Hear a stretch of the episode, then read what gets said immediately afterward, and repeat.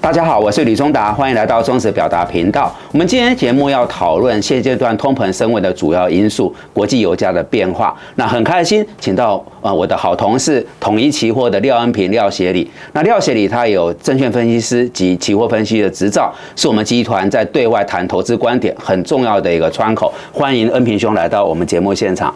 谢谢吕副总。是，那我想，呃，我们已经谈到这个油价是目前还蛮棘手的，因为美国啊，在去年六月它的通膨最高到 CPI 是九点一趴。然后历经了一年多的努力，终于下修六个呃百分点哈，最近都在三点多趴上下。那这里面我们提过有三个主要的结构，第一个是商品通膨，第二个是租金通膨，第三个是服务业通膨。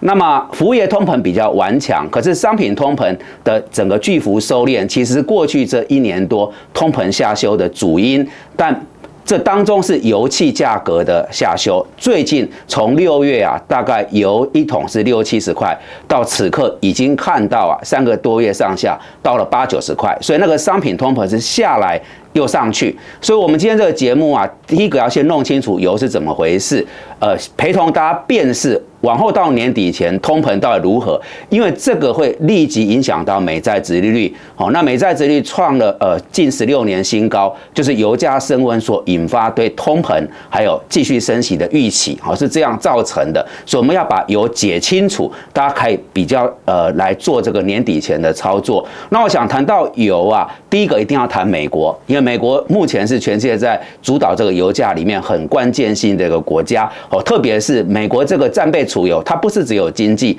它背后带有国家安全的考量。所以第一个题目，我想请教廖协理恩平兄，针对美国在对油价这边，特别是战备储油，它的整个动向，到底会如何来牵动到石油价格？是。这边先呼应一下刚刚吕副总所提到的，说美国的一个商品价格而出现了一个反弹状况。对，其实我们可以看到里面最主要的因素，就是因为整个能源类的一个价格，因为它是看的是看一个 Y O Y，也就是说跟去年同期来去做比较，你会发现说。这个进入到了今年九月份哈啊，很有可能从过去能源的年减转成年增这样的状况，所以很自然就会推升整个美国的通膨反弹。所以可以看到 CPI 的反弹跟核心 CPI 的一个下滑呈现一个比较不同步这样的状况。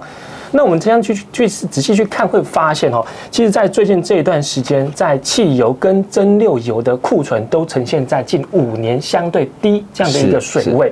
也就是说，在供给上面其实不太足的，或者你可以换句话说，这个美国的经济的一个强劲表现是高于之前的预期。当然，之前大家都在讲说啊，美国经济可能会出现衰退，目前看起来显然是没有。那因为这样一个比较强劲的一个需求，推升了价格慢慢往上垫高，这就引发了刚刚吕副总所提到的一个关键问题了。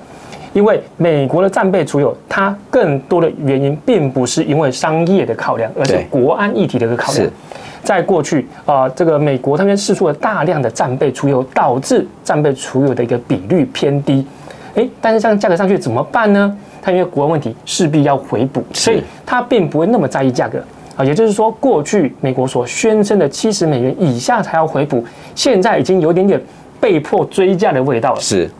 即便说价格回到了八十几元，我们还是可以看到说，他们陆陆续续有在回补战备出这样的状况。是，那现在看起来显然回补量还不够，好，所以我们认为说，可能第三季甚至到第四季，美国都还是会持持持续的不断的去做美这个战备储备的一个回补。是。我认为这个会是在第四季哈推升油价的一个主要推手之一啊。我想这一点可能是投投资朋友必须要留意的。是是，好，我刚刚听到两个主要逻辑，就是最近啊，美国的经济原本大家预期升息后会衰退，结果没有。那拜登总统跟鲍尔主席都有说，美国经济富有韧性，而这个富有韧性背后，显然经济维持在一个轨道，对油价是会呃促升的哈。另外一个就是刚刚廖协理恩平荣谈到，美国战备持有的回补，这是我看到两个在美国现阶段的整个动向里面对油价呃可能的一个影响。接着我们想把焦点锁定到中国大陆，因为呃美中是全世界两个最重要的经济体。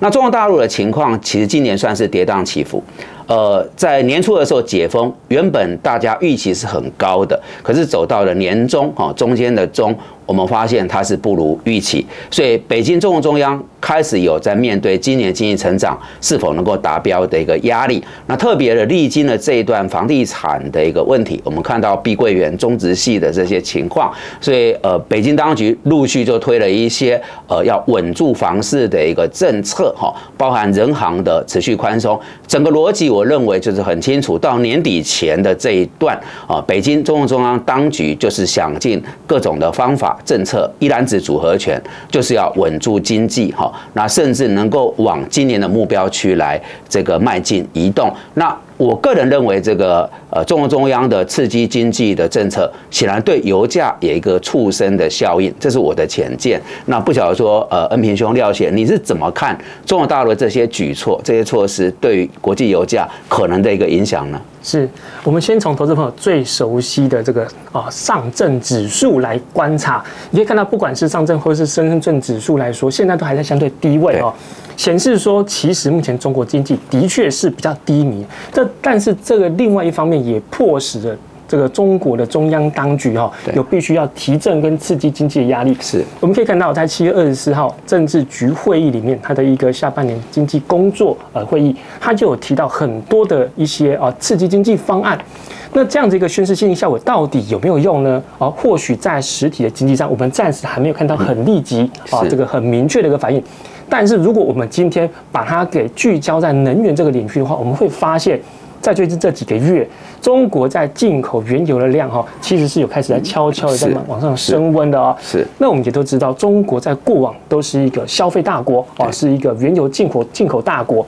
如果说在中国的原油需求啊，在慢慢的往上推升的过程当中，自然就会拉动全世界的总需求会再继续往上。是，我想这也是啊回应了刚刚所提到原油价格慢慢往上垫高的一个比较主要的原因了。所以我觉得这个的效应后面哦不能够轻忽，还是必须要密切观察。是，感谢恩平兄廖谢礼。第三个子题，我想请教就是有关于产油国啊，特别是沙沙特阿拉伯跟俄罗斯。呃，我们可以看到油价转折点其实来自于这两个国家所主导的主导的产油国组织，它。去落实减产。哦，那这个落实减产，但背后有一些逻辑，呃，包括可能预期对明年油的展望保守，他们在这里啊，希望先有一些在油上面的裁员。那另外一点就是，呃，以沙特阿拉伯为首，各阿拉伯国家开始转型，他们知道只靠地底下的这个蕴藏终究是有限，那想利用这个油啊所赚取的收入来，比如说投入到 AI 基础建设等等这些，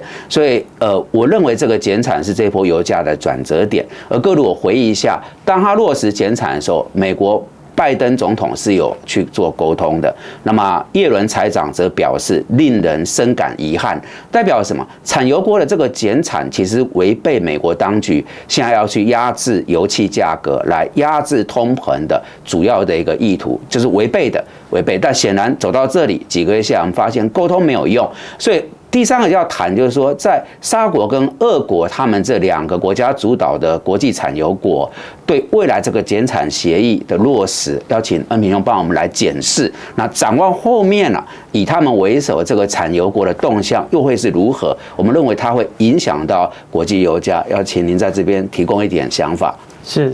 啊，我今天先点名一下哈，沙特阿拉伯它是宣布每天会减产。一百万桶，而且啊，它减产会延长三个月到今年年底。那另外在俄罗斯是啊，宣布每天会减产三十万桶，也是延长三个月到十二月月底哈，超出了市场预期，它只会减产一个月，好这样的一个数字。那这样的出来消息出来之后，当然呢，就是跟市场上原本想的差蛮多的，所以我们可以看到油价就立刻向上反应了。诶，这个时候哈，我们就想到第二个议题。到底这个减产是喊真的还是喊假的？OK，其实我们可以看到，过去差不多四五年以前啊，那个时候他们只要喊减产，很多时候油价是不太动。为什么？因为它的减产执行率偏低啊，五成甚至还有四成多的。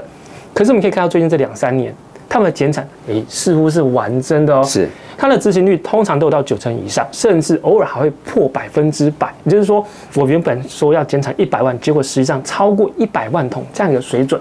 所以因为他们的一个减产的啊决心跟效率的确有达到他们所宣示这样的一个数字哦，对于市场上的总供给，哎，也就变紧了。那我们刚刚前面提到说，因为整个总需求的上升，另外现在又讲到总供给的一个下滑，自然整个供需就开始有点点紧张了哈。那会促使整个油价比较中长期会比较偏多。为什么这个沙特阿拉伯跟俄罗斯他们都比较偏向于去做一个减产呢？我想肯定有两个原因呢。第一个哈，他们可能是比较对于明年的经济比较保守的看待。以目前来说，各个主要的研究机构其实对于明年的经济市况来说，对，还是有一些不确定性，认为很有可能明年说不定会衰退。哦，是。原本大家以为说今年的衰退会延后到明年，所以他们去做一个预防性的一个减产。第二个原因就是说，经历的低油价的一个时代，这些产油国赚不到钱了。现在好不容易哎逮到这个机会，当然可以的话，把油价如果再稍微往上颠一点点，对于整个产油国相对来说是比较有利的啊。所以基于这个两个原因，我们认为这样的一个减产，或许到今年十二月月底不是终点。明年的上半年，搞不好还有机会会持续去做一个减产这样的动作，所以，我们对于比较中长期的来说的话，油价的看法仍然是比较偏多的。好的，感谢廖学礼恩平兄哈，我想他谈的是产业上的供需关系，我收尾在总金的部分哈。呃，我想两个意涵，第一个，因为油价再次升温了，导致最近美国十年期公债殖利率创的是接近十六年的新高。那么看到以美国到台湾这些科技电子股啊，相对就会承压，所以这个美债值利率的一个居高不下，也就代表我们此刻在资本市场啊操作要努力啊。做到趋吉避凶，然后要有风险意识，那可能要控管您的资金部位。这第一个我看到的意涵。第二个就是塑化股哈，会看到台湾的这个塑化指标股在六月啊，它是亏钱的，但最近你发现它开始在赚，而且这个数字是越来越往上走。但目前来看，随着油价的增温，塑化股有所反应，但是它反应的，我个人认为没有到那么大的一个增幅。所以眼前如果在这个短期的阶段，你也认同说有可能看到第四季还是一个往上走的局面，或许在塑化的部分，各位可以比较正向，好，比较偏多一点来做一个呃看待哈。那我补充在一个数字上，这是引用统计资料，就是国际的。大的投行都预估到年底啊，油价一桶是九十五到一百。好，这个是我们看到的这些顶尖的投行普遍的一个均价的判断，提供给各位参考。那我不晓得各位观众朋友今天在这个节目觉得如何？我个人是觉得有很多收获哈。我的感想是，谈这个油价跟原物料，还是要找期货的同仁来。我们这个专业不在这里哈，因为他们很多的贵宾客户都是以这个原物料啊为一个操作的标的，所以日后如果还有这类的主题，我们期待有机会再持续邀请啊廖写恩。平兄来参与。那好的，以上是我们今天的一个节目内容。那如果大家觉得这些讯息有助于您的判断跟操作，敬请帮忙按赞、订阅、分享跟开启小铃铛。也感谢统一期货好廖恩平呃廖协理的一个参与，谢谢大家，谢谢副总，哎，拜拜，拜拜。那欢迎各位啊，能够呃定期保持收看，我们大家在这个频道上面更多的这个相会交流。投资一定有风险，基金投资有赚有赔，申购前应详阅公开说明书。